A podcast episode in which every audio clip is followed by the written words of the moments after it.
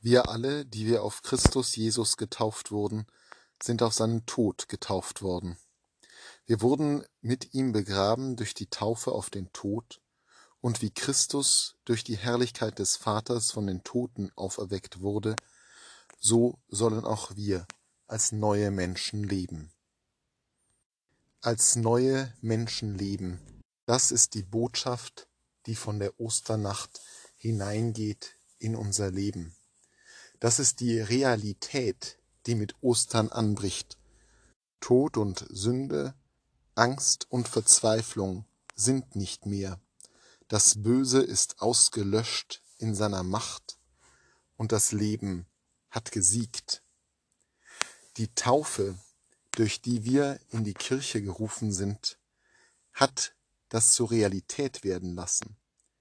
Es hat den Tod und die Auferstehung Jesu in unserem Leben Wirklichkeit werden lassen. Es ist nicht mehr nur das Ereignis, was vor 2000 Jahren passierte, sondern etwas, was für uns, für unser Leben echte Realität hat. Wir müssen keine Angst mehr haben. Wir dürfen die Welt im Licht der Osternacht sehen, in den brennenden Flammen des Osterfeuers und in den Kerzen, deren Licht sich verbreitet. Unser Leben ist erhellt.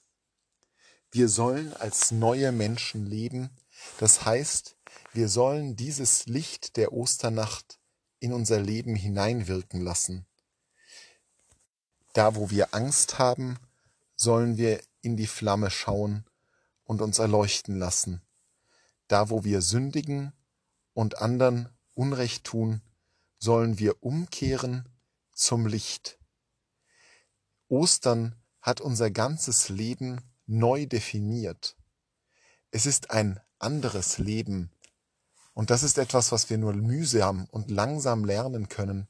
Aber wir müssen uns bemühen, und dafür war die Vorbereitungszeit auf das Osterfest ja auch da, es mehr und mehr zu begreifen. Unsere Egoismen hinter uns zu lassen. Nicht mehr zu glauben, dass unsere Schuld in irgendeiner Weise an unserem Heil etwas ändern könnte. Nicht mehr zu glauben, dass unsere Angst wirklich relevant wäre. Unsere Angst ist da und wir kriegen sie oft nicht weg, aber dahinter steht Ostern. Und der Blick in die leuchtende Osterkerze soll uns daran erinnern, dass dieses Leben erleuchtet ist, hell, gut, froh. Der Tod Jesu hat alles weggenommen, was an Tod in unserem Leben verwest. Das Leben in der Auferstehung hat unser neues Leben begründet. Wir können froh sein und jauchzen und wir können vergessen, was uns belastet. Wir können voller Glück in ein neues Leben hineinsteigen.